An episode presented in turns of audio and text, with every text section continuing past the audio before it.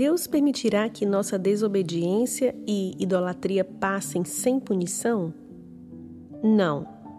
Todo pecado é contra a soberania, a santidade e a bondade de Deus e contra sua justa lei. E Deus se ira com justiça quando cometemos pecados e os punirá por seu justo juízo, tanto nesta vida como na vindoura. Efésios 5, 5 e 6 diz: porque bem sabeis isto, que nenhum devasso ou impuro ou avarento, o qual é idólatra, tem herança no reino de Cristo e de Deus.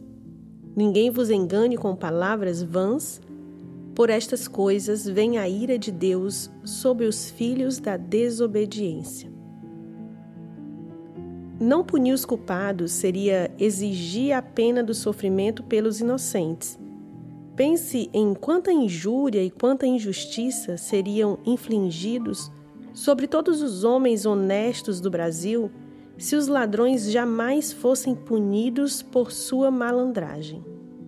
Se permitíssemos que os culpados escapassem ilesos, isso causaria sofrimento nos inocentes.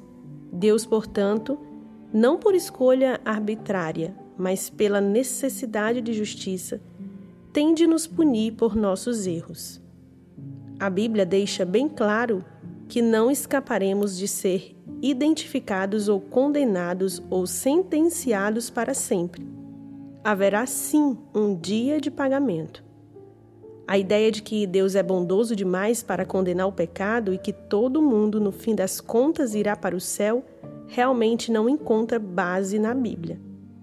A advertência de Paulo, em Efésios 5, é para aqueles que professaram ter fé em Jesus de modo que não prestarão atenção aos que sugerem outra coisa diferente daquilo que ele está lhes ensinando, ou seja, que virá esse dia, um dia certo, um dia que será totalmente justo, dia em que o juízo feito será absolutamente final. Estes foram os comentários de Spurgeon e Alistair Begg.